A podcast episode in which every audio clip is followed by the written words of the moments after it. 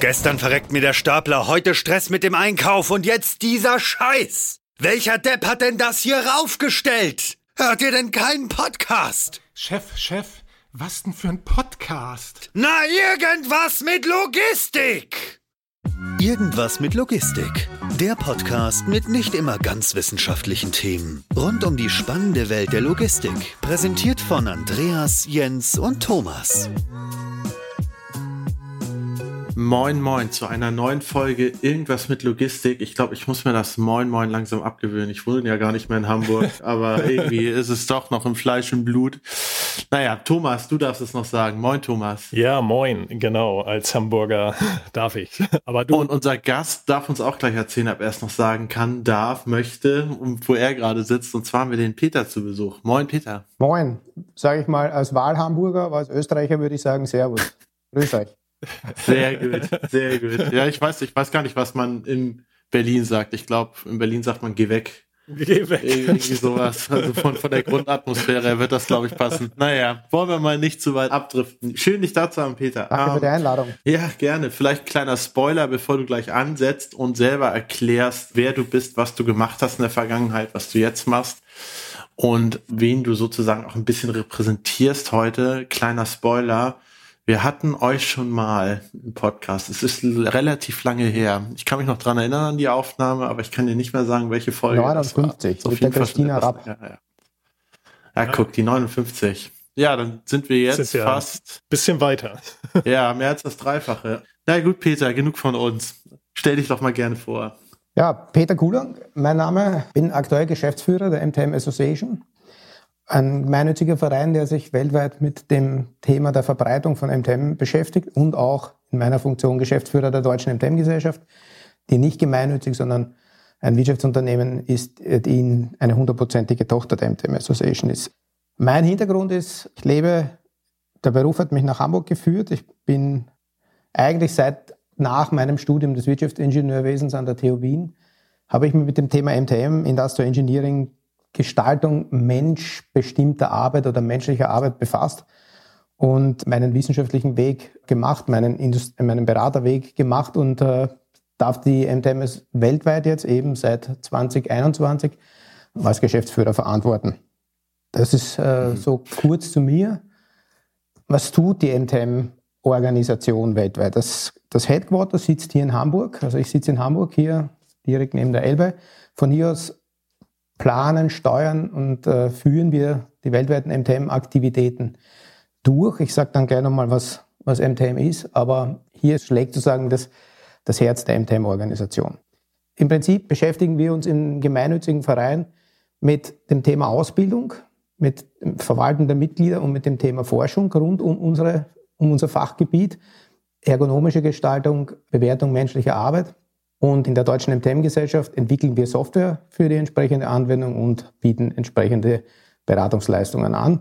Und das Ganze in der weltweiten One-MTM-Organisation. Das ist das, was wir so tun. Und ja, deswegen bin ich hier, um zu erklären, oder wurde ich eingeladen von euch, um zu erklären, wie MTM denn in der Logistik einen Beitrag leisten kann und wo, wo vor allem auch die Reise mit den MTM-Bausteinen der Zukunft in der Digitalisierung hingehen kann. Sehr schön. Das sind uns die liebsten Gäste, die sozusagen die Fragen, die man als nächstes gestellt hätte, direkt vorwegnehmen. ja, genau. nee, leid, perfekt. ne? Das wäre nämlich genau. Alles gut. Das ist ja auch genau der äh, natürliche Fluss eigentlich, den man sich dann fragt. Vielleicht hast du nämlich genau Lust, ähm, ich denke mal, ich würde mal unterstellen, 50-50 oder vielleicht 80-20 der Leute, die im Podcast hören, kennen MTM und wissen, was man sich darunter vorstellen kann, aber die anderen wollen wir natürlich auch abholen. Vielleicht magst du noch mal ganz grob erzählen, ohne dass wir jetzt die ganze Stunde damit voll machen, was eigentlich so der Grundbaustein von MTM ist, die Idee dahinter, und wie es ähm, in etwa funktioniert. Mache ich. Ich würde mal für die beginnen, die es schon ganz kurz kennen. Hier gibt es ja seit vielen Jahren oder seit äh, der Gründung eigentlich der MTM in Deutschland 1962, beziehungsweise seit der Entwicklung des Verfahrens 1948, hängt uns ja ein gewisses Image nach, dass es sehr kompliziert ist und dass es im Prinzip eine Papierstoppuhr ist, die man benutzen kann, um ähm, ähnlich wie eine Zeitaufnahme zu einer zeitlichen Bewertung von Abläufen zu kommen. Dieses Image, mit dem würde ich gern aufräumen heute. Es ist nicht mehr so. Die MTM-Anwendung ist einfach, schnell und in der Zwischenzeit auch so digitalisiert, dass wir korrekte MTM-Analysen und damit die zeitliche Bewertung auf Basis einer einheitlichen Leistung, also ich muss nicht über die Leistungsbezugsleistung diskutieren, die dieser Mensch in diesem oder diese äh, manuelle Tätigkeit, die jemand durchführt. Also diese Bezugsbasis ist immer gleich. Wir bezeichnen sie als MTM-Normleistung. Und wie einfach das geht, wenn wir heute hoffentlich diskutieren. Für die, die es nicht kennen, MTM wurde in den 1940er Jahren, also in den USA entwickelt. Der Kontext ist die Aktivitäten der Rüstungsindustrie leider wieder ein sehr modernes oder unangenehm modernes Thema aktuell in der aktuellen Situation, um eben im Zuge der Rüstungsaktivitäten auch eine neutrale Basis zu haben, um zu bewerten, wie lange Tätigkeiten dauern, um die, die Belegschaften in dieser Zeit nicht zu überlasten. So wurde MTM entwickelt, 1948 veröffentlicht und hat sich eben seither in vor allem getrieben auch äh, in Deutschland durch die Unterstützung der Industrie, aber auch die Zusammenarbeit mit, äh, mit den Sozialpartnern, also Gewerkschaft im Wesentlichen, äh, sehr stark entwickelt. Und hier sind moderne Anwendungsmöglichkeiten entstanden. Wie funktioniert dieses Verfahren? Im Prinzip haben wir Bausteine und diese Bausteine setzen wir wie Ziegeln zusammen, nur wir bauen kein Haus, sondern wir beschreiben einen Arbeitsablauf. Und diese Bausteine repräsentieren gewisse Arbeitsinhalte, Bewegungsinhalte, je nachdem, wie groß sie sind. Und die Höhe dieser Bausteine repräsentiert sozusagen die Zeit. Und so beschreiben wir in sequenzieller Form einen Arbeitsinhalt und bekommen dann ähnlich einer Sprache, einer Art Programmiersprache oder Beschreibungssprache, eine Ablaufbeschreibung, wir verstehen den Inhalt, wir bekommen über eine Codierung eindeutig zugeordnete Zeitwerte, Zeitwerte, sogenannte vorbestimmte Zeitwerte, die eben auf Basis dieser Bezugsleistung, der MTM-Normleistung einheitlich sind, weltweit einheitlich sind, damit für Vergleichbarkeit sorgen. Und in Ergänzung zu dieser zeitlichen Bewertung kombiniert man in der Zwischenzeit diese Ablaufbeschreibung mit ergonomischer Bewertung. Also es kann nur ein Arbeitsplatz, der auch ergonomisch ordnungsgemäß gestaltet ist, auch entsprechend produktiv oder systematisch gestaltet sein und somit auch eine vernünftige Aussage zur zeitlichen Dauer der Tätigkeiten da haben. Wir kennen unterschiedliche Systeme für unterschiedliche Anwendungsgebiete. Ist natürlich was anderes, ob ich in der Massenfertigung bei Taktzeiten von 10, 20 Sekunden, 30 Sekunden ähm, die, derartige Systeme anwende oder ob ich in der Instandhaltung oder in der Logistik oder auch im Bürobereich solche Methoden anwende. Ich wollte da gerade auch schon fragen. Und zwar, ich kenne MTM auch aus dem Produktionsbereich heraus, hatte mal vor vielen Jahren ein Projekt bei Airbus, Thema A380 und da gab es auch Kollegen von euch, die mit an Bord waren. Und da ging es natürlich um das Thema Produktion und halt die Produktion entsprechend, wie du sagst, effizient gestalten und, und so weiter. Wie kann ich das Ganze in den Logistikbereich adaptieren? Also wenn ich mich im Wareneingang befinde, in der Kommissionierung, im Warenausgang, in diesen äh, verschiedenen Funktionen im Lager. Wie kann ich das dorthin adaptieren, dass ich da, sage ich mal, die Zeitbausteine, die ihr dort ermittelt, auch entsprechend nutzen kann, um ja Arbeitsabläufe zu optimieren und, und, und so weiter. Weil es ja nicht so oder häufig nicht so ist wie in der Produktion, wo ich, sage ich mal, mehr oder weniger immer das Gleiche mache. Ich muss immer irgendwie ähm, etwas zu, äh, montieren und, und so weiter weiter und irgendwelche Handgriffe durchführen. Klar, bei ähm, im Warenausgang oder Wareneingang habe ich das vielleicht auch, Warenausgang, was das Packen anbelangt, aber im Kommissionieren oder sowas sind die äh, Abläufe auch manchmal sehr unterschiedlich. Wie macht ihr das da in dem Bereich? Also danke für die Frage. Das ist ein ganz wichtiger Aspekt der MTM-Anwendung, den ich vorher kurz versucht habe anzusprechen. Wir haben eben für unterschiedliche Bereiche, unterschiedlich nennen wir es mal genaue Bausteine oder unterschiedlich große Bausteine, die genau für diesen Anwendungsfall auch konzipiert sind. Und je weniger Routinebildungsmöglichkeiten ich habe, also Logistik oder Instandhaltungstätigkeiten im Vergleich zu einer Produktion, desto größer werden die Baustelle und desto ungenauer unter Anführungszeichen wird das wird der Arbeitsinhalt, der durch diesen Baustein repräsentiert wird. Das heißt aber jetzt nicht, dass oder die Ungenauigkeit kommt über die Streuung und die Größe der Bausteine, und wichtig ist der Mittelwert, der für diese Bausteine zur Verfügung steht, der repräsentiert die MTM-Normleistung. So, erkläre das nochmal andersrum. Wenn du, also, wenn du das Beispiel Flugzeugbau ansprichst, auch dort hat man ja den Eindruck, dass sehr viele Tätigkeiten nicht einen sehr hohen Wiederholgrad haben, weil das Produkt einfach sehr groß ist. Wenn man aber dann in die Arbeitssysteme hineinschaut, kannst du erkennen, dass dort doch sehr viele Dinge immer wieder sehr ähnlich stattfinden. Jetzt komme ich zum Thema Logistik. Gerade im Intralogistikbereich, wofür uns, wofür die MTM-Anwendung gemacht ist. Also wir sprechen nicht hier von Transporttätigkeiten und von LKWs oder von Fahrzeugen, die dafür ist unser System nicht gemacht, sondern es geht um menschbestimmte Arbeit, im Wesentlichen zwischen Wareneingang und Warenausgang, kommissionieren, verpacken, umpacken, alle diese Dinge, die da passieren.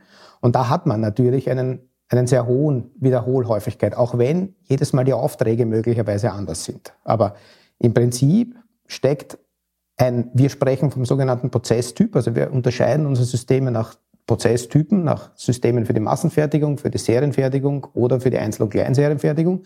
Und da ist das Logistiksystem, die MTM-Logistikdaten, in dem Prozesstyp 2, wir sprechen von Serienfertigung, einzuordnen, weil es eine gewisse Routine gerade oder eine gewisse Bildung von Routinen doch gibt in diesen Tätigkeiten. Und wenn, mhm. wenn du dir einen Kommissionierer anschaust, es ist im Prinzip ein immer wiederkehrendes Aufnehmen und Platzieren von unterschiedlich großen, schweren oder sperrigen Teilen, also die Einflussgrößen, die, die diese Arbeit schwierig machen. Und so unterscheiden wir unsere Systeme, um das richtige System für die richtige Anwendung äh, auszuwählen. Mhm. Du hast gerade in deiner Antwort auf die vorangegangene Frage gesagt, es gibt diese Prozessbausteine und es gibt zum Beispiel einen Normwert oder einen Mittelwert. Und da hast du das Beispiel genannt, Fertigung versus Office beispielsweise. Oder jetzt auch hast du gerade darüber gesprochen, Serienfertigung, mhm. Einzelfertigung, Massenfertigung beispielsweise so wie ich das verstanden habe, kann auch sein, dass ich das komplett falsch bisher verstanden habe, geht es ja bei MTM beispielsweise darum, okay, ich mache diese Drehung jetzt mhm. von da nach da, so viel Grad auf dieser Höhe, wie auch immer, oder ich mache diese Drehung etwas anders und für beides habe ich dann Baustein, der sich dann wiederum umrechnen lässt in Sekunden. Ja. Wenn man es aber so weit runterbricht und es geht wirklich in Anführungsstrichen um eine Drehung, die ich mache, ist das dann nicht eigentlich vollkommen egal, ob ich diese Drehung an meinem Büroschreibtisch mache, an einem Parkplatz, an einem Retourenarbeitsplatz oder an der Fertigung für ein Getriebe? Warum ist die, woher kommt die Streuung so? Weil ich habe selber die Erfahrung gemacht, im Intralogistikumfeld, beispielsweise ist noch gar nicht so lange her, habe ich mir eine Retourenabwicklung angeschaut, habe die mit einer anderen Retourenabwicklung verglichen, habe gemerkt, okay, die Tische unterscheiden sich jetzt nicht wirklich das Produkt unterscheidet sich nicht wirklich. Die Schritte der Identifizierung und Einordnung Klassifizierung des Artikels, ob der A oder B ist, C oder D, unterscheidet sich ja auch nicht wirklich. Aber trotzdem sind die in einem Standort fast 20 Prozent schneller aufs Retourenteil gerechnet als bei der anderen. Da habe ich mich gefragt, wie kann sowas eigentlich zustande kommen? Ist es nicht dann auch so, dass viel Umfeld mit reinspricht und ähm, das es dann super schwierig macht, dort dann einen Normwert zu finden? Also kommen jetzt sehr viele Aspekte zusammen. Schön ist mal die Aussage, was du gerade beschrieben hast, wie ähnlich denn logistische Tätigkeiten sind. Ich möchte den Ball kurz aufnehmen und eben genau diesen Punkt hervorheben. Dadurch, dass eine Varianz drinnen ist in der Größe der Lose oder in den, was ich bewege in irgendeiner Teil. Aber die Abläufe aus, also die Arbeitsinhalte sind sehr, sehr, sehr gleich immer wieder. So, wenn du jetzt zurückkommst oder wenn die Frage war mit Drehungen oder mit, mit Schritten und Körperbewegungen. Das ist das, was ich gemeint habe mit Auflösungsgrad. Wir haben bei unseren Systemen Systemen, mit denen wir noch Bewegungen, Bewegungsfolgen beschreiben oder dann höher aggregierte Bausteine, wo diese Bewegungen aufgelöst sind in Richtung funktionale Arbeitsinhalte, wo, wo diese Bewegungen keine Rolle mehr spielen, sondern nur mehr aufgrund von mhm. Rahmenbedingungen, von Gewichten, von Entfernungsbereichen, von Platziergenauigkeiten oder von den Schwierigkeiten beim Greifen analysiert wird. So, und je, je höher wir vom Methode, oder wir sprechen von dem Prozesstyp, ja, den, den, ich vorher versucht habe zu erklären. Und wenn ich dann mhm.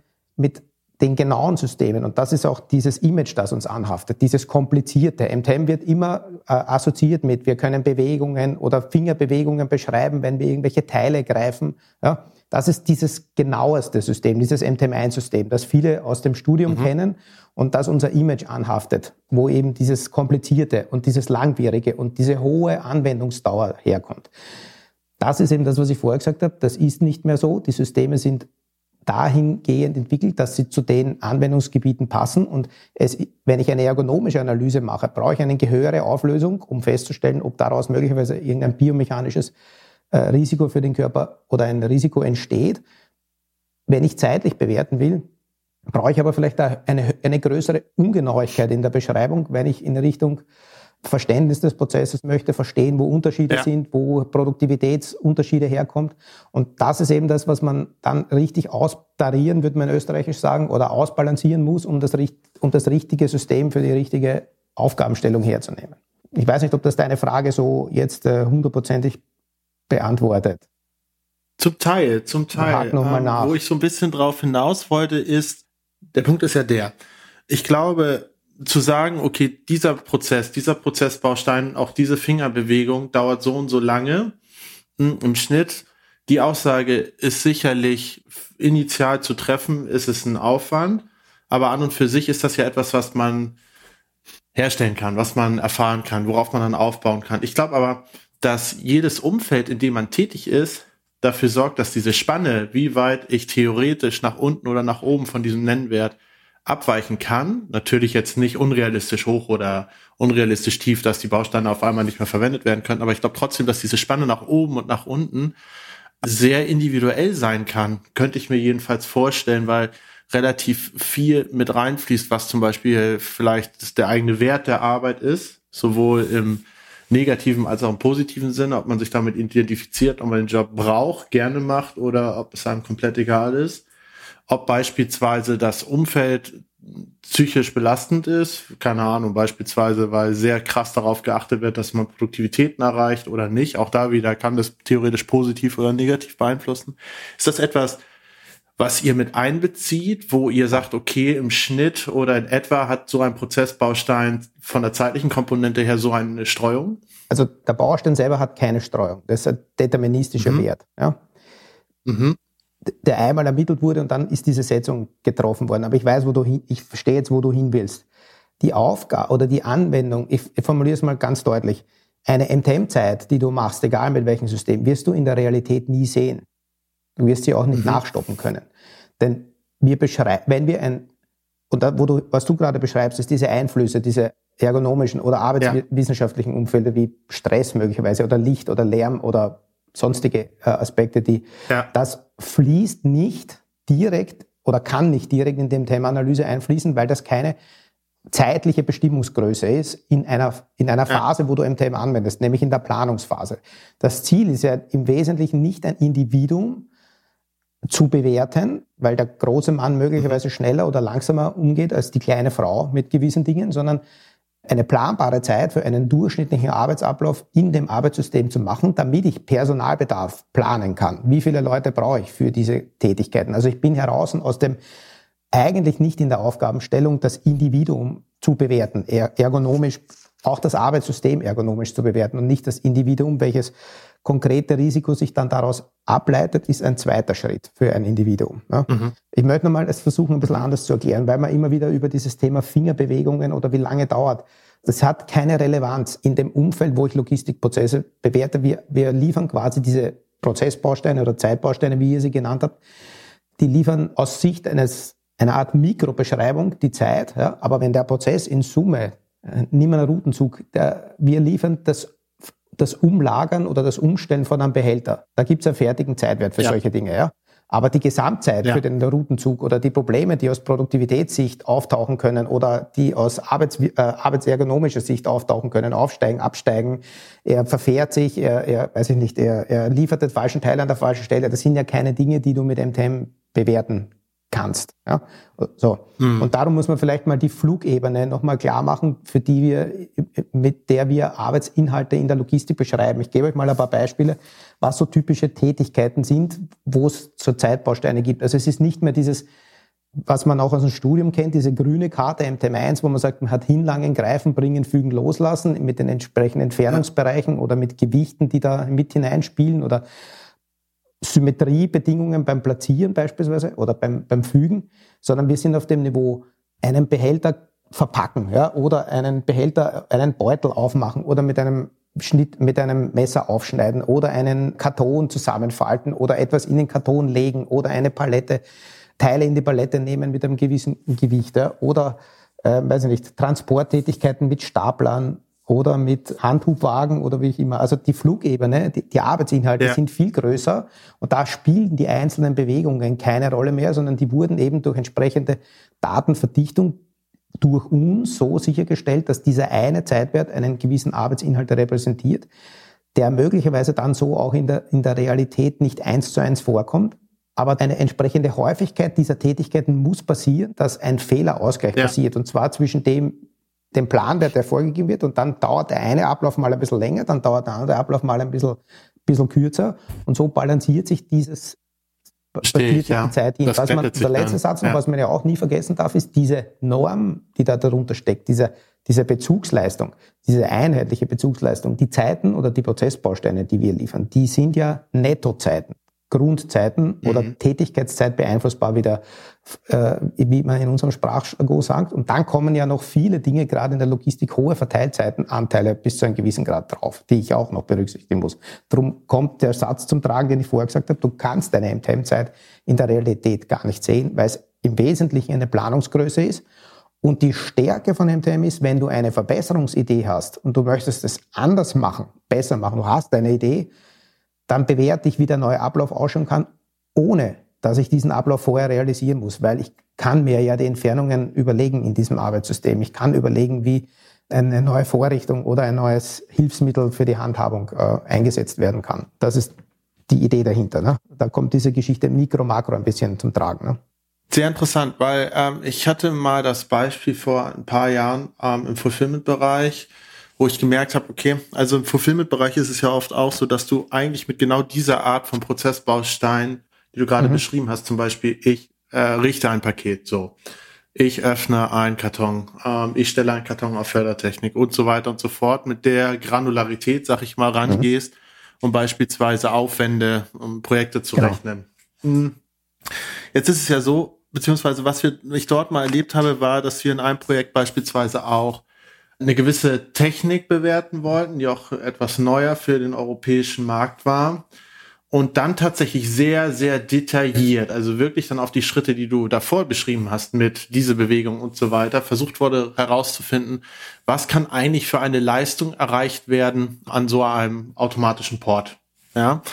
Und da kam Wert raus, den ich wiederum so mir nicht vorstellen konnte. Ich glaube aber tatsächlich, dass du dann das Problem hast, gerade wenn du das zu intensiv in den planerischen benutzt, dass man vielleicht dann mehr Tätigkeiten dort dann auch reinrechnet, die du dann aber praktisch on, on the floor, auf dem Shopfloor, so dann gar nicht mehr wirklich alle so machst und ähm, vielleicht auch relativ schnell merkst, dass du sie nicht brauchst. Und deswegen meine Frage, die sich daran anschließt, auch zu dem Thema, in was für Projekten ihr bisher unterwegs seid. Also ich kann mir vorstellen, gerade im Fulfillment-Bereich ist sowas super wichtig. Mhm weil geringe Margen und im Endeffekt, wenn du dich genau bei solchen Prozessbauschritten verrechnest, da ist deine Marge für vier, fünf Jahre, drei Jahre, wie lange auch immer der Vertrag geht, wenn du nicht gerade Cost Plus hast oder Open Book, dann ist sie weg. Mhm. Da hast du Pech gehabt und der Kunde freut sich.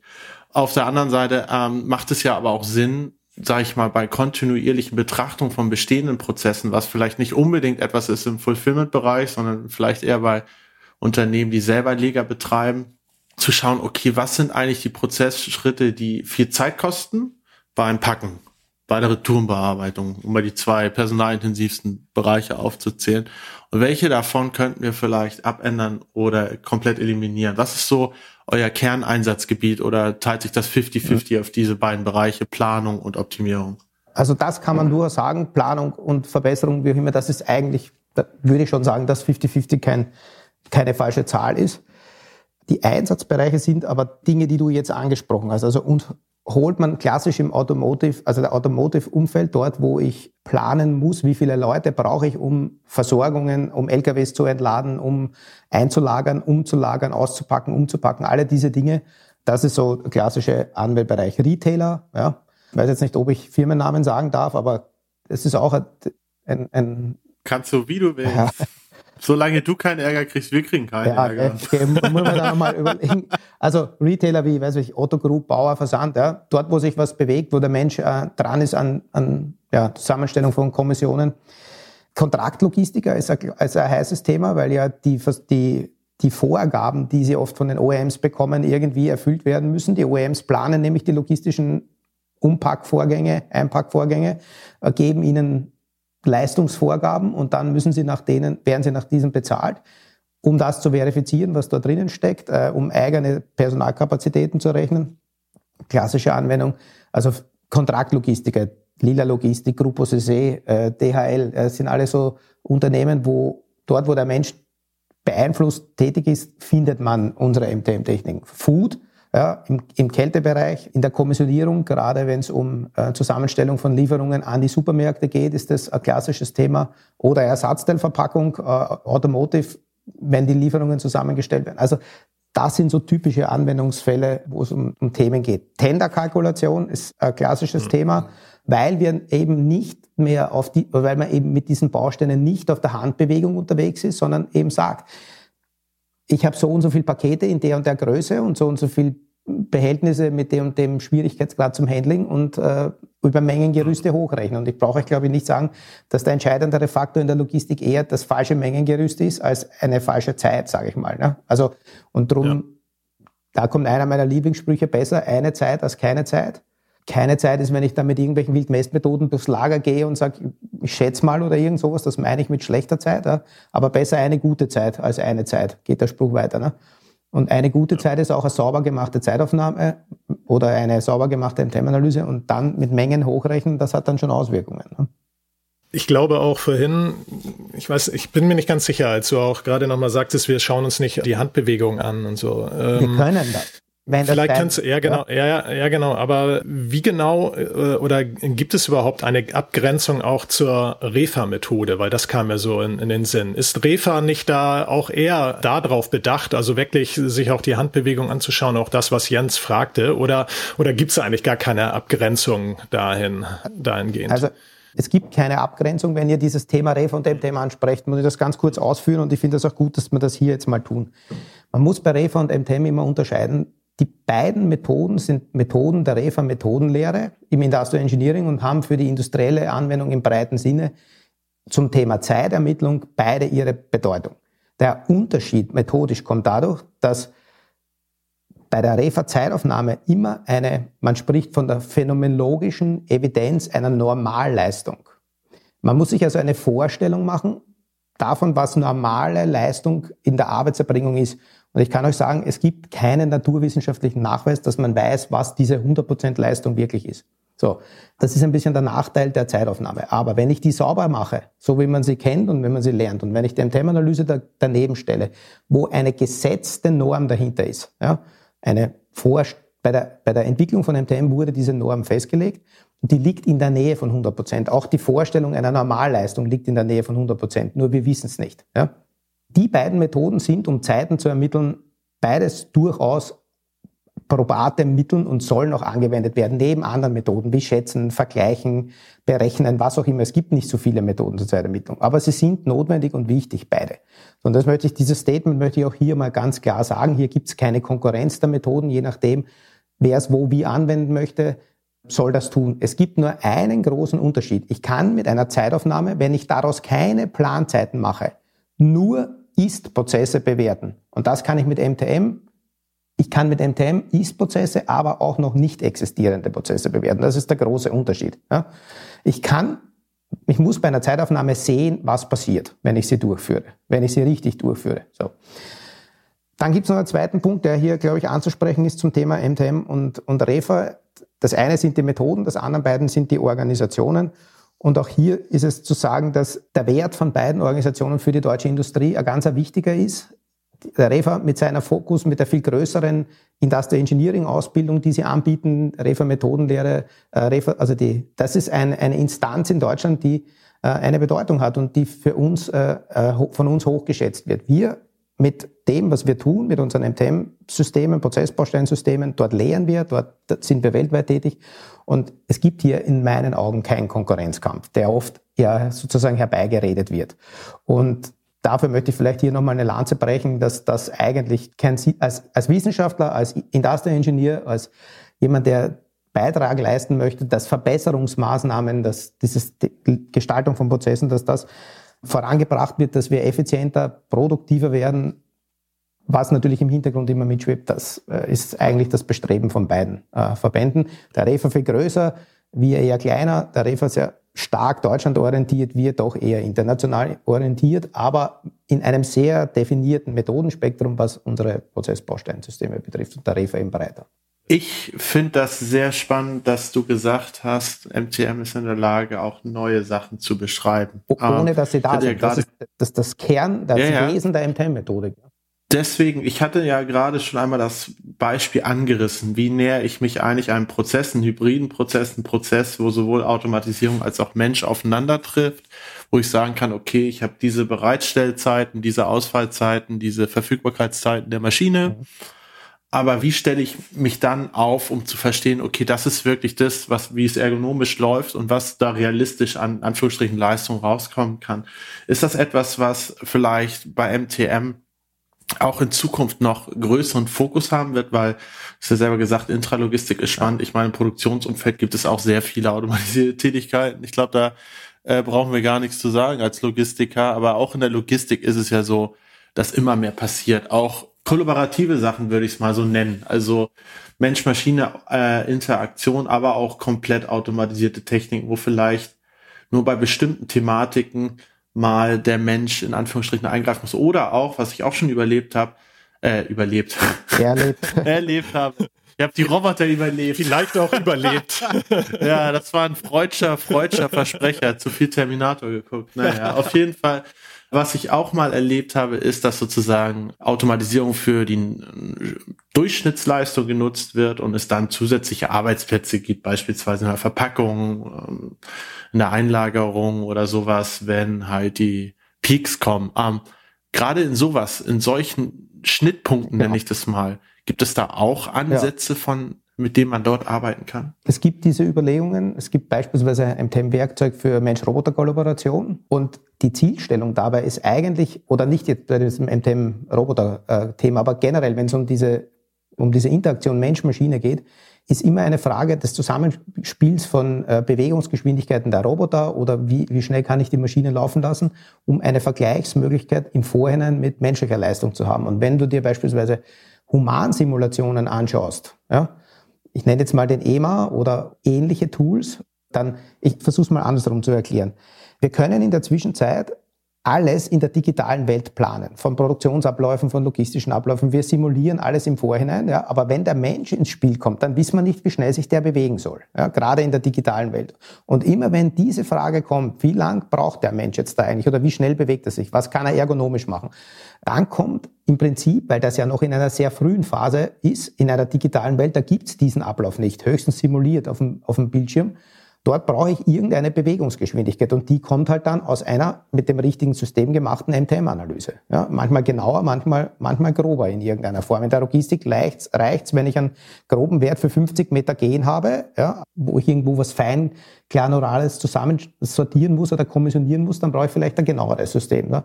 Und das kann ich aber mit, mit MTM machen. Also diese digitale Welt kommt so. Und da kommt jetzt ein Aspekt dazu, den wir am Markt sehen, ist viele, so wie ihr auch, oder wahrscheinlich auch der Zuhörer, haben mal was von MTM gehört. So. Das Thema ist aber zwischen, ich habe mal was von MTM gehört, es dann anzuwenden und es dann aber auch noch richtig anzuwenden, das ist nochmal ein Unterschied. Das Problem, warum betone ich dieses richtig so sehr? Weil, wenn, Jens, da habe ich auch ein bisschen so das Gefühl, durch deine Erzählungen, die du da vorher gebracht hast, man kommt oft in die Verleitung, so eine MTM-Karte in die Hand zu nehmen, dann mal was runterzuschreiben und so lange, zu sagen, so lange dauert das. Das ist es aber nicht, weil wenn die Analyse nicht richtig geschrieben ist, mhm. also ich habe vorher den Beispiel gebracht mit dem Hausbau. Wir müssen beim Zusammensetzen von Ziegeln darauf achten, dass wir gewisse Regeln beachten, wie wir diese Ziegeln zusammensetzen.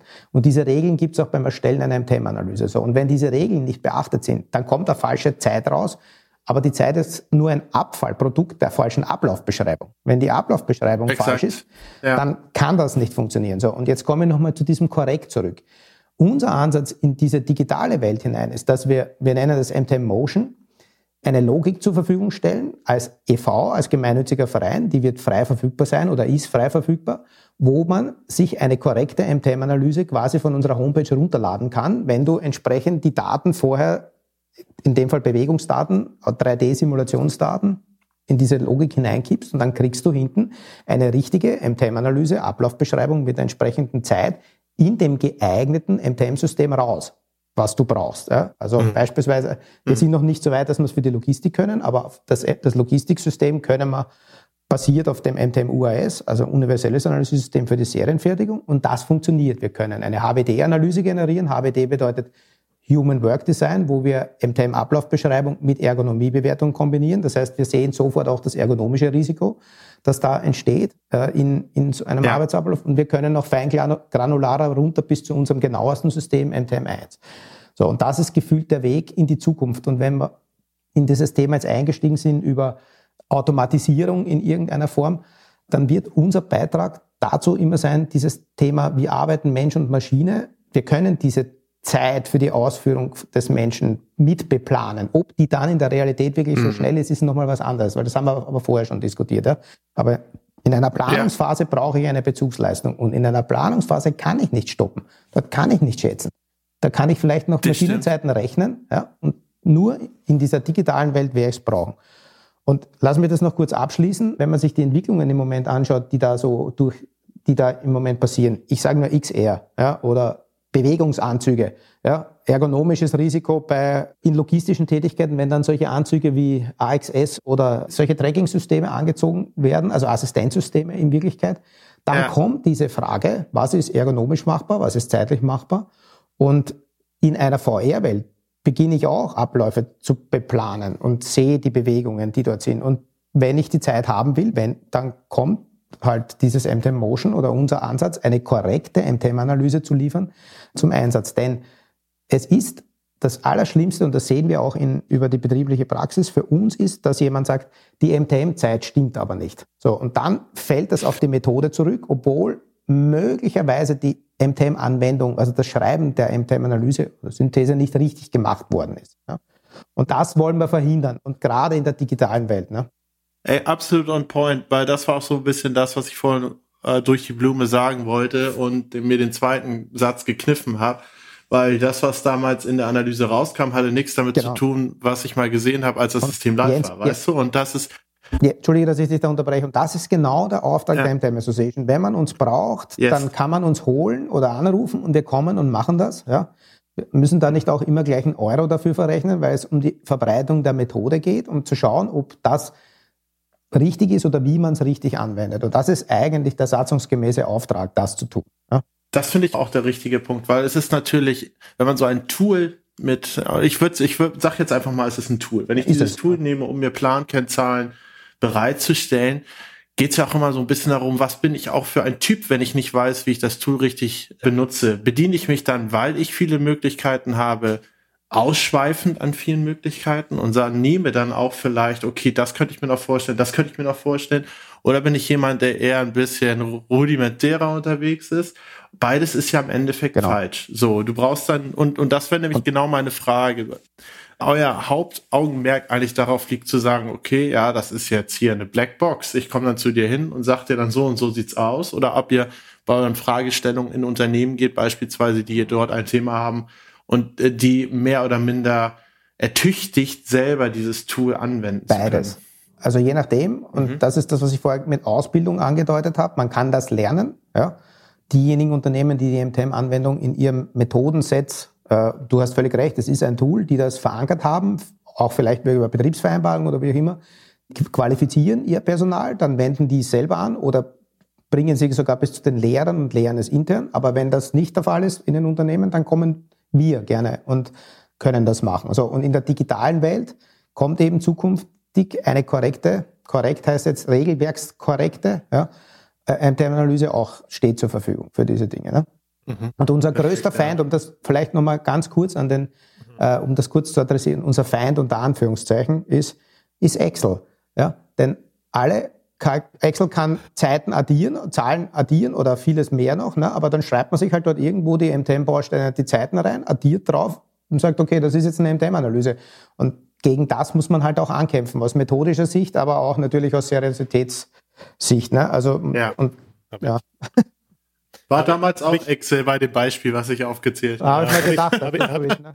Lief genauso. Ja. Ja. Habe ich so auch noch nicht gehört, dass Excel ein Feind äh, als Feind dargestellt naja, wird. Unter Anführungszeichen, ich habe es ja extra so gesagt. Ne? Ja, ja, klar. Ja, ja. Aber, aber vielleicht auch nochmal so in Richtung Entwicklung. Wo geht ihr hin auch? Du hast ähm, das Beispiel genannt, XR oder beziehungsweise Virtual Reality ähm, geht da ja mit rein.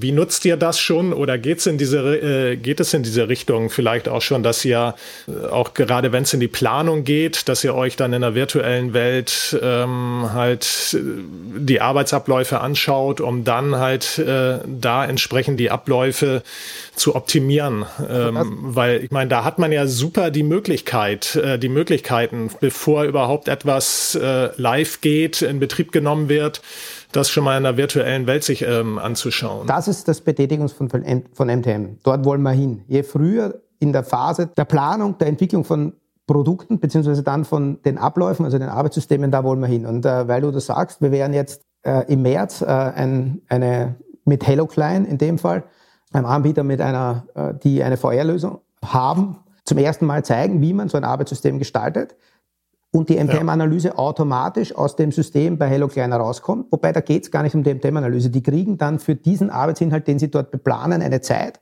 in einer gegebenen Situation. So, dann planen sie um, haben eine bessere Idee, drücken wieder am Knopf und sie haben die Vergleichswerte zwischen den Varianten. Und der Vorteil von MTM ist, und vielleicht muss man diesen Spruch auch nochmal loslassen, wir liefern eine Zeit und die ist immer gleich falsch.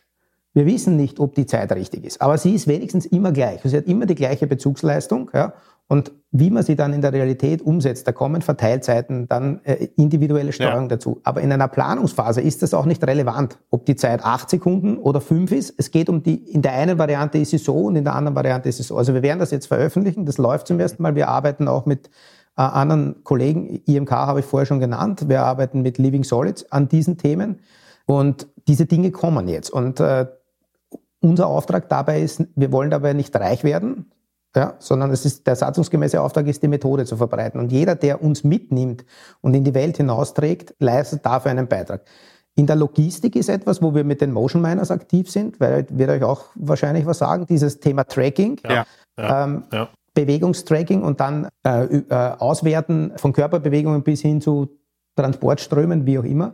Auch da geht es in die Richtung, dort ist die Zielstellung, unsere Logistikdaten sozusagen mit dieser Logik zu verheiraten, weil die, die Arbeitsinhalte, dass dieses Tracking je nachdem doch größere Arbeitsinhalte sind, als wenn ich jetzt versuchen, einen Montagevorgang zu planen. Ne? Also da gibt es schon Überlegungen, das ist noch nicht spruchreif oder ist nicht so weit, dass es, äh, dass es jetzt funktioniert, aber diese Entwicklungen sind da und das soll auch die Offenheit zeigen, wie der alte, unter Anführungszeichen, verstaubte MTM-Laden sich äh, entwickelt und wohin wir gehen. Ne? Entschuldigung, dass ich das so, so sage, aber das ist leider noch in vielen Bereichen unser Image.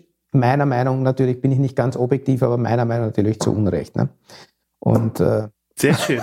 Ja. Also Eigenlob find, stimmt, find, das sollte man nicht tun, aber in dem Fall ist das ein Bild, das in vielen Bereichen leider noch da ist. Ne? Ja, ist ja auch richtig. Ich meine, es zeigt ja auch einerseits, ich finde, du bist sehr, sehr, sehr äh, mit Herzblut dabei. Das hört man, glaube ich, mit jeder Phase heraus, ja. dass du das, was du da machst, auch gerne machst und auch überzeugt davon bist, dass der Weg der richtige ist. Und ähm, auf der anderen Seite zeigst natürlich auch, wenn du sagst, okay, ihr probiert das aus, ihr probiert dies aus mit Motion Miners und so weiter dass man sich dem auch nicht verschließt, wenn es neue Arten der Erfassung gibt, beziehungsweise der Aufnahme gibt, das sowas auch zu verbinden und zu verstehen. Kommt, sowas ergänzt sich. Jens, was auch ja. kommt, ist immer mehr dieses Thema Videoanalysen. Also wenn sozusagen ja. KI oder Algorithmen ja. in irgendeiner Form Bewegungen aus Kameraaufnahmen, gerade in den USA ist das ein Riesenthema, dort haben wir nicht so ein Datenschutzthema wie hier in Europa. Wenn es da plötzlich Videokameras gibt und also im ja. Prinzip gar nicht so sehr unter dem Aspekt, die Mitarbeiter zu überwachen, sondern Produktqualität sicherstellen, indem du halt überprüfst, ob an dem Arbeitsplatz alle Tätigkeiten durchgeführt worden sind. Auch, auch solche Systeme wie Tristi ja, oder Lela AI, die kommen auf uns zu und die fragen sich halt auch, wie lange dauert das? Die können das ja. rausstoppen aufgrund von Ist-Zeiten, das ist schon klar, aber neutral ist die Basis halt dann nicht. Und in diese Technologien entwickelt sich's aus unserer Sicht. Danke, dass du uns da noch einen Einblick gegeben hast, äh, wo es weitergeht. Ja. Ich glaube auch, wir könnten, glaube ich, noch ewig weiter quatschen habe ich das mhm. Gefühl. Aber wir haben leider die magische Grenze langsam ja. erreicht. Dementsprechend danke dir, dass du bei uns warst. Danke, danke dir, dass du dich offen der Diskussion gestellt hast und uns erklärt hast, ähm, wo eigentlich die Reise hingeht, beziehungsweise wo sie herkommt. Und wie gesagt, ich fand es sehr, sehr spannend, das Spannende mit dir Themen, ja. anzugehen. Genau. Dementsprechend auch danke an alle Zuhörer und bis zum nächsten Mal. Bis dann. Tschüss. Tschüss.